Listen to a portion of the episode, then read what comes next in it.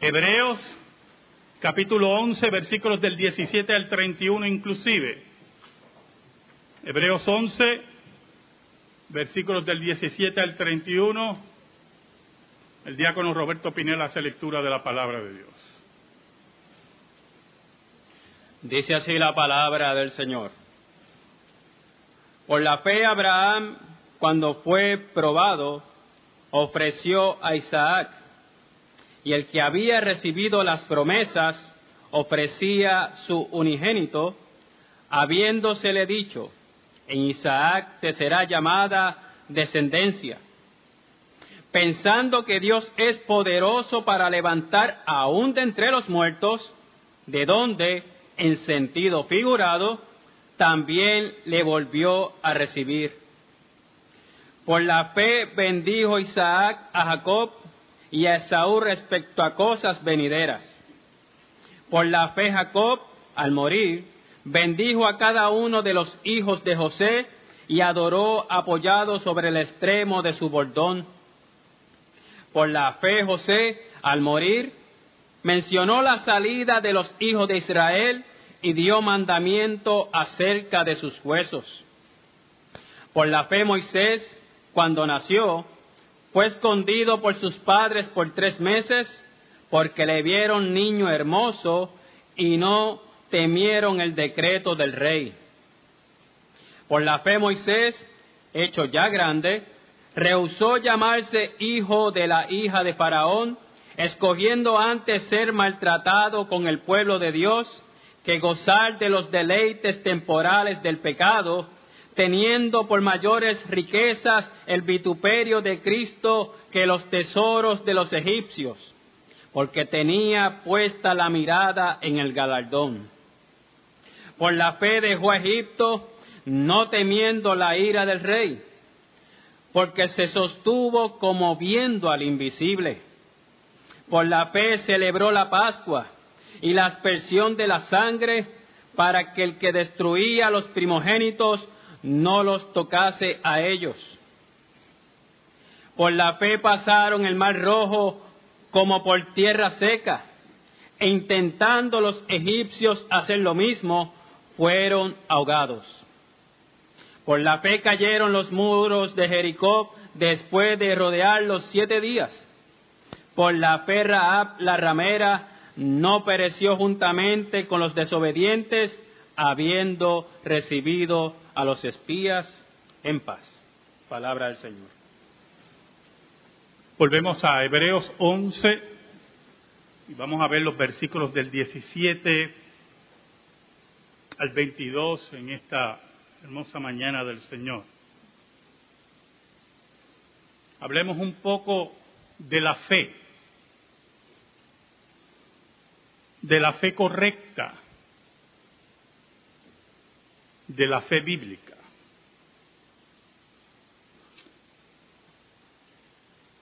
¿Sabe, hermanos? Han existido varios casos en los Estados Unidos, posiblemente en otros lugares también, en los cuales padres han creído firmemente que la enfermedad de su hijo puede ser curada por la oración de ellos sin la intervención médica. Pero hubo un caso en particular en la área que conocemos como el cinturón bíblico en los Estados Unidos, de unos padres que tenían una profunda fe cristiana, pero esa fe estaba mal educada, mal orientada. Pensaron que era una afrenta a Dios,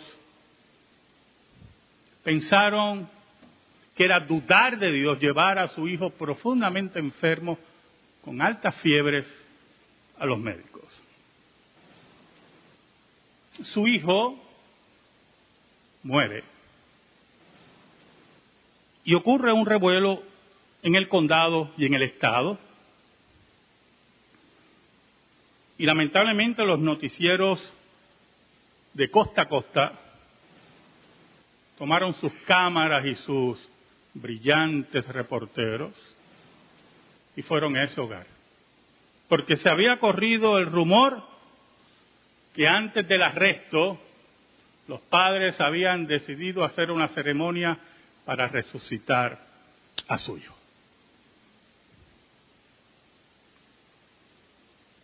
Oramos.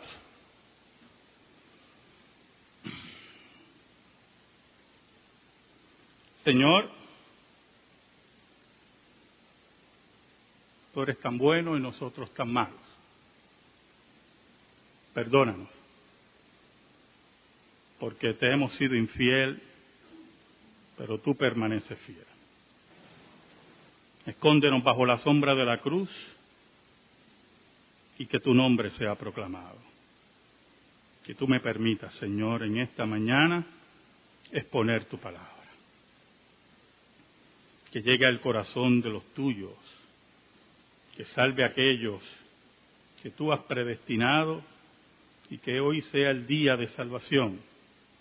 Y tú reprendas y tú corrijas a aquellos que están en desobediencia y que tu palabra sea condenación para aquellos que han sido reprobados y rechazan la misma.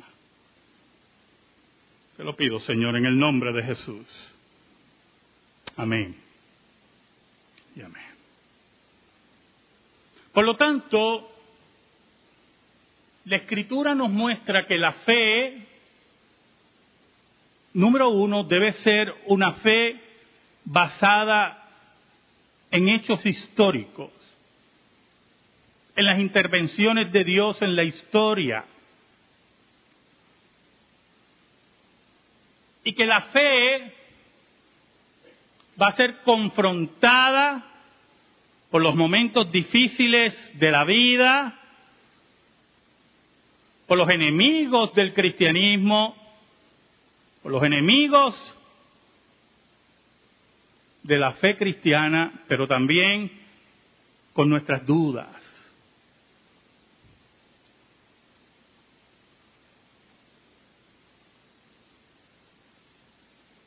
el versículo 17 nos dice, por la fe Abraham, cuando fue probado, ofreció a Isaac, y el que había recibido las promesas ofrecía su unigénito. Ahora, si usted deja el versículo ahí, no entiende el concepto de fe.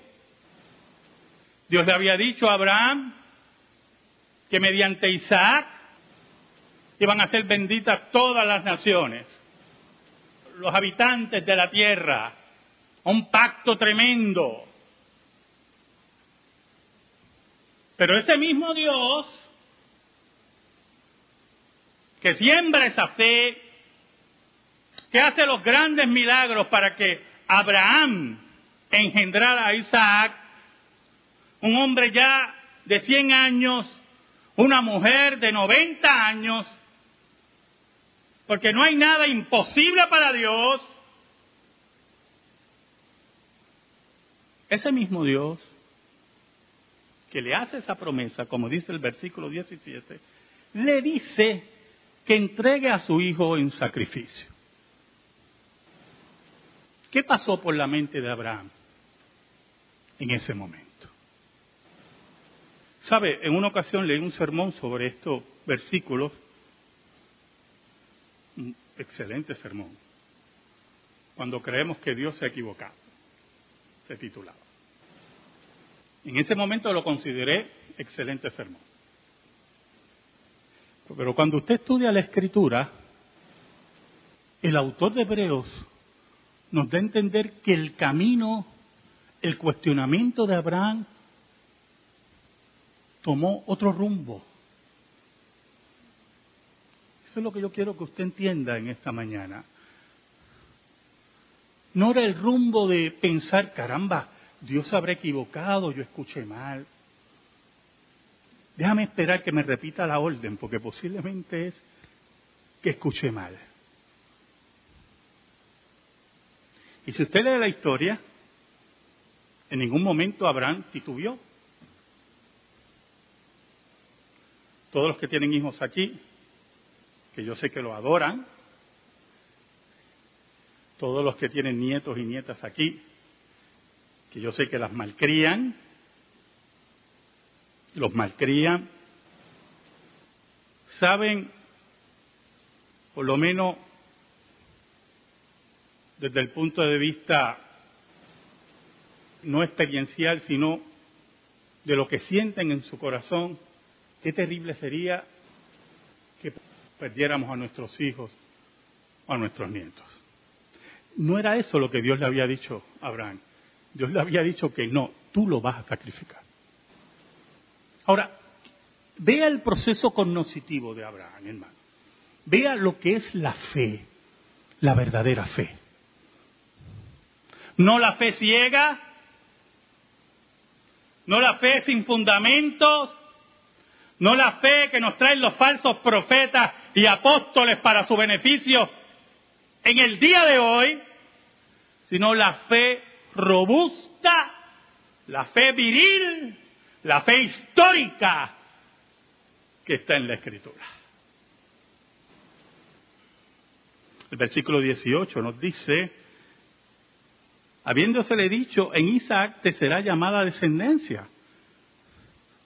E, e, esta contradicción, esto es lo que aparentemente es contradicción, creó un proceso en la mente de Abraham que no lo paralizó. Mire qué interesante, hermano. Ese es el movimiento de la fe. La fe verdadera no se detiene. La fe verdadera sabe, número uno, que Dios no miente.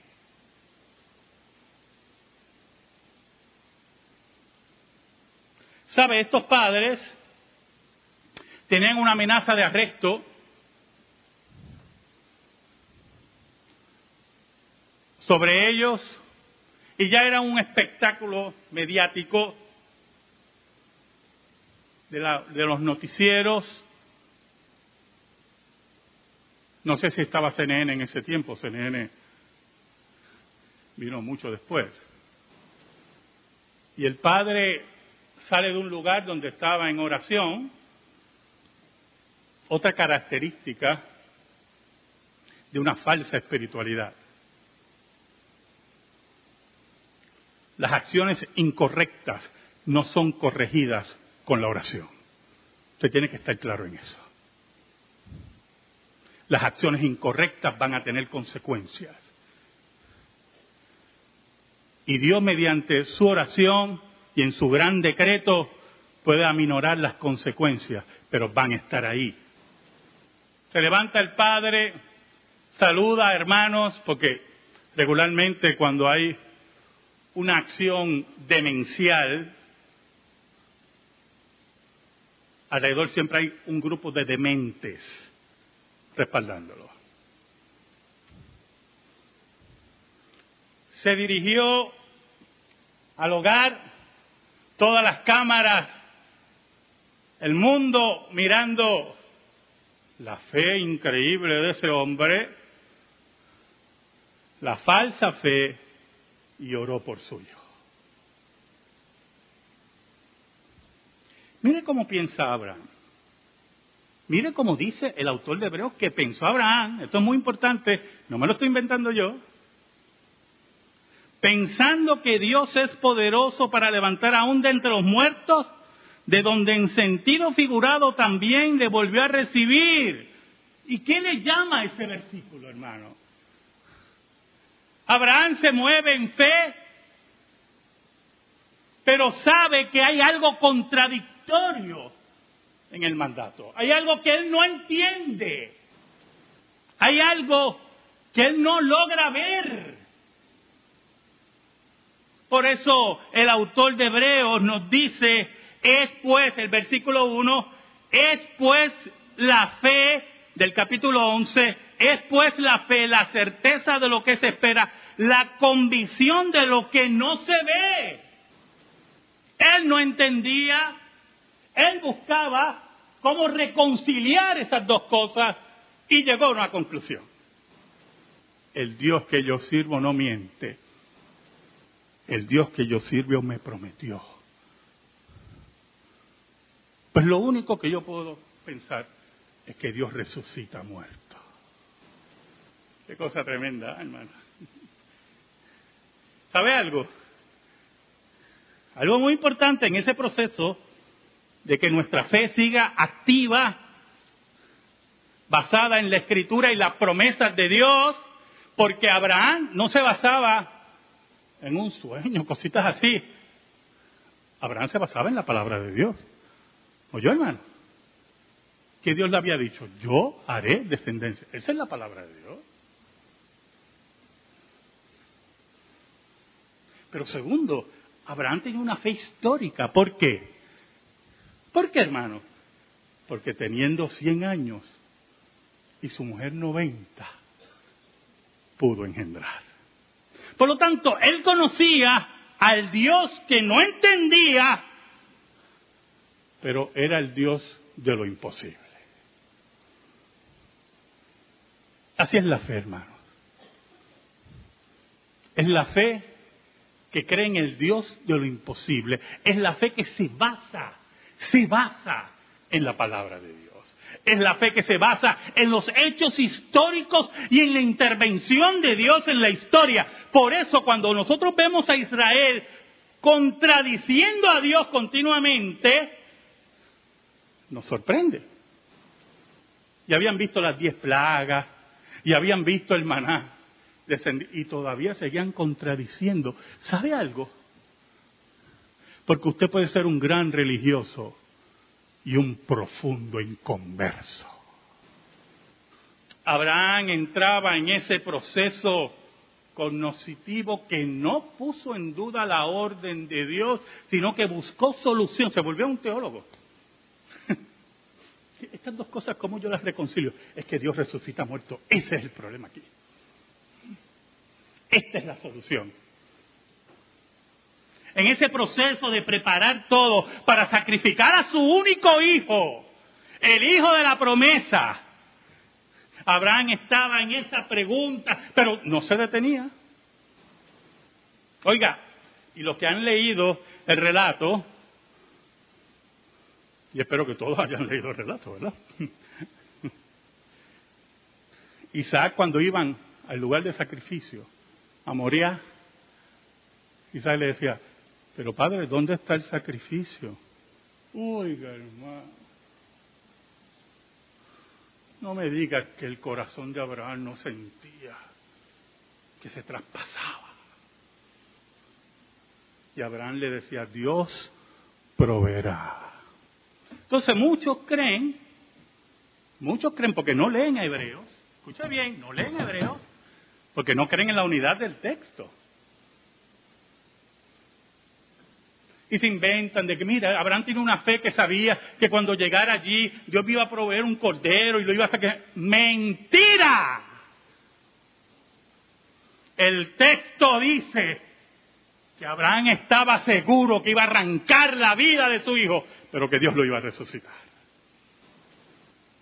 Por eso es que nuestra predicación y nuestra enseñanza se tiene que basar en la escritura, en la palabra de Dios, en el Dios de la historia. Es interesante lo que dice el autor de Hebreo en ese versículo 19, ¿verdad? Que en cierta medida Dios resucitó a Isaac. Si usted leyó el relato,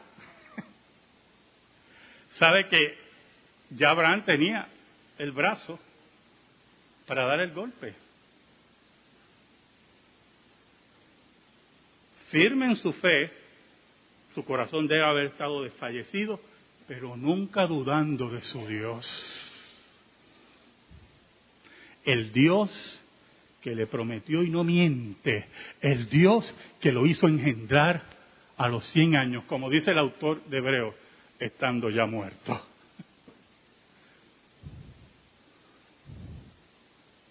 Por eso Hebreo nos dice que en sentido figurado prácticamente recibió a su hijo de la muerte. Esa es la fe, esa es la verdadera fe. En el versículo 20 nos dice, por la fe bendijo Isaac a Jacob y a Esaú respecto a cosas venideras. Qué interesante, hermano.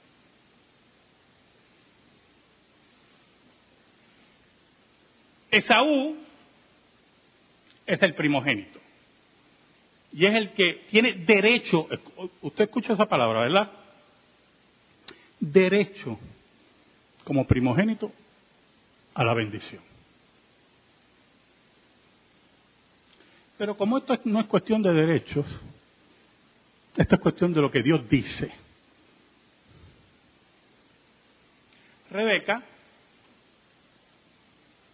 que era más apegada a Jacob, su hijo preferido era Jacob. La Biblia está llena de eso, yo, de padres que tienen hijos preferidos. Pero llena. El preferido de Jacob, ¿quién era? José. Yo, cuando yo veo padres con muchos hijos y me dicen, yo los quiero a todos igual,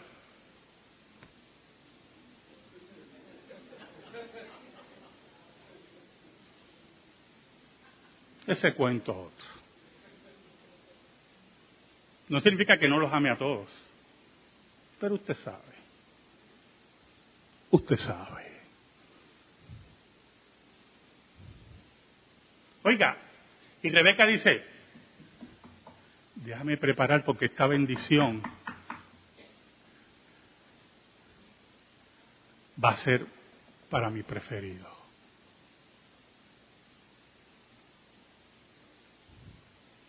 En ese tiempo había un fenómeno del pacto que tenía que ver con las bendiciones patriarcales. Muchas de las bendiciones patriarcales, si no todas, estaban acompañadas de acciones directas de Dios en la historia y muchas eran pronunciamientos del Espíritu de Dios.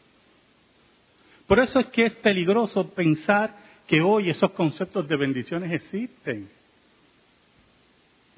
Y muchos cristianos caen en esa trampa. Y hasta el día de hoy oigo cristianos creyendo en bendiciones y maldiciones. Los conceptos de, de bendiciones y maldiciones tienen que ver con el pacto. Nada más. Ningún ser humano tiene esa capacidad. En el pacto con, con, Abraham, en el pacto con Isaac, en el pacto con Israel, habían bendiciones y maldiciones, porque eran conceptos integrales al pacto.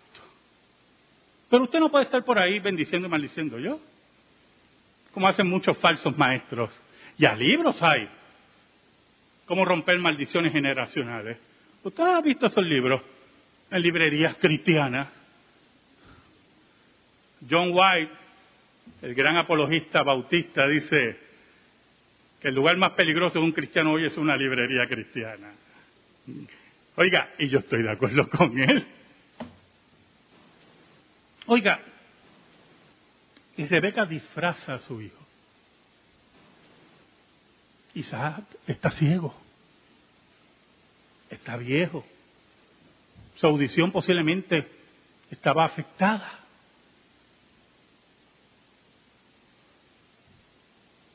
Pero creía en el Dios de Israel y sabía de las promesas. Y cuando Jacob viene, que era un malandrín, Su madre le había cubierto los brazos con pieles que tuvieran vellos, porque Saúl era velludo y él era lampiño. Y por lo tanto, Isaac lo reconocía por el tacto. Y Rebeca, que era madre al fin, lo sabía. se acerca, porque Rebeca había oído que Saúl había, le iba a preparar un guisado para recibir la bendición, y Rebeca corre y prepara el guisado, y va donde Jacob, mira, esta bendición va a ser para ti, y lo disfraza, y llega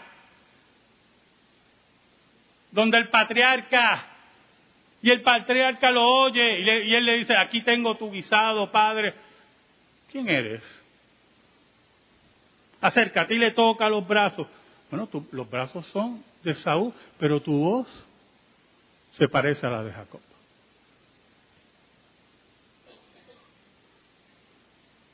¿Sabe algo? El decreto de Dios había dicho, que el mayor serviría al menor. Y no importa cuál era el derecho de Saúl, que ya lo había perdido por venderlo por un plato de lentejas. El decreto de Dios iba a cumplir. Por lo tanto, la fe, esa fe que nos menciona aquí, es la fe basada en el decreto de Dios y en los actos de Dios. Y por eso la profecía de Isaac no pudo ser cambiada. Y bendijo a Jacob y bendijo a Esaú, pero cuando usted lee la bendición de Esaú, cuando regresa y dice voy a matar a este, él le dice, pero no tienes otra bendición para mí. Mire, el misterio de las bendiciones y el pacto, interesante, ¿verdad? Como si hubiera una cajita de bendiciones así. Dice, pero hijo, este me engañó de nuevo. Y cuando le da la bendición, mira qué interesante hermano, lo bendice, pero dice, el mayor servirá al menor. Porque era la palabra de Dios. Y la palabra de Dios no miente. Era la fe robusta de confiar que Dios tenía el control y había dictado sentencia.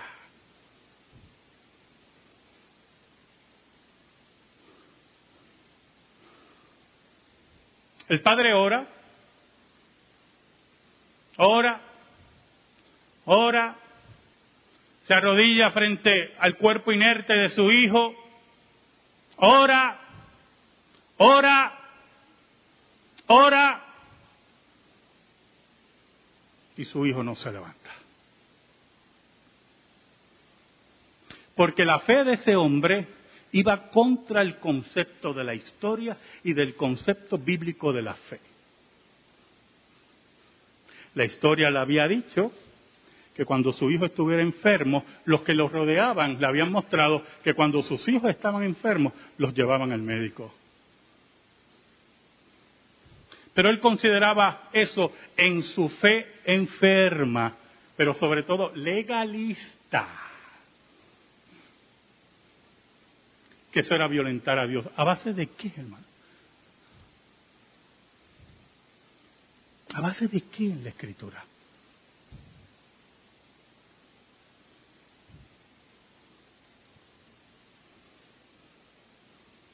Él y su esposa fueron arrestados. Él y su esposa salieron culpables y encarcelados.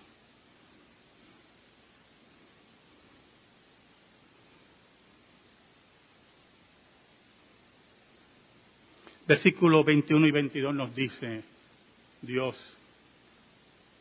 en esta tarde ya.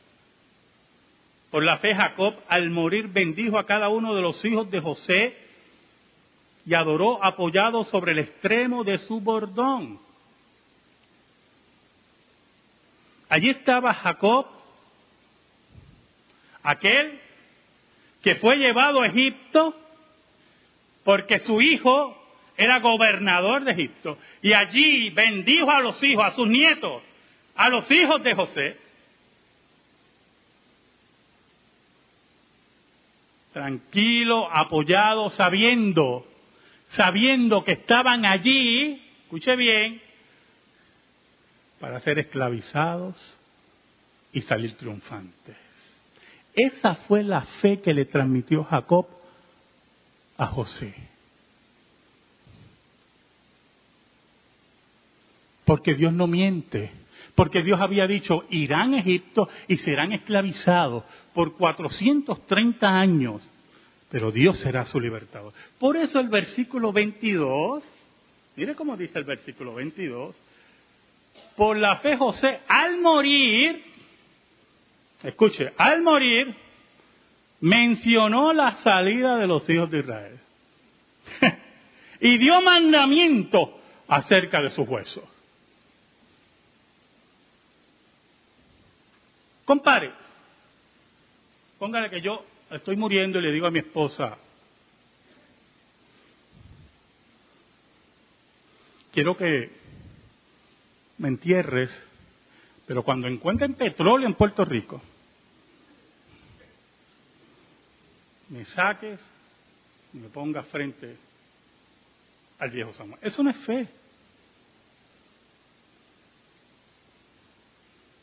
Eso es una estupidez.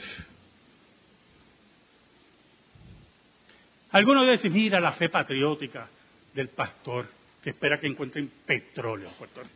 Puede ser, Pero cuando José le dice a sus parientes que cuando él muera y cuando llegue la salida lleven sus huesos, había una fe inquebrantable. Dios nos va a libertar. Dios no miente. Dios ha dicho que después de 430 años vendrá el libertador y nos sacará.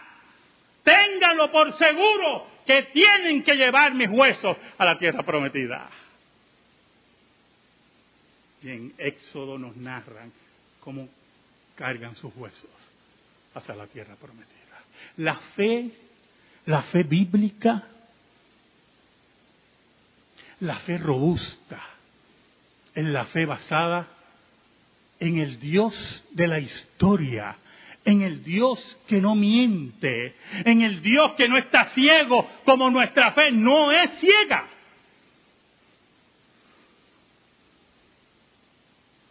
Por eso, hermanos, cuando trabajamos en la obra de Dios, como trabajan muchos aquí, cuando miramos hacia el frente y hay escollos tras escollos y problemas, no nos detenemos. podemos pensar, podemos buscar como Abraham, qué tremendo ese Abraham, oye hermano. Deja ver cómo yo soluciono esto. Pero nunca dudó. Porque estamos seguros de las palabras de Cristo. Que las puertas del infierno nunca prevalecerán contra la iglesia. Amén. Gracias te damos, Señor. Qué hermosa tu palabra. Danos esa fe, esa fe histórica, esa fe robusta, esa fe que no se quebranta. Y guíanos hacia la tierra prometida. En el nombre de Jesús. Amén. Y amén. Estamos en silencio, hermanos.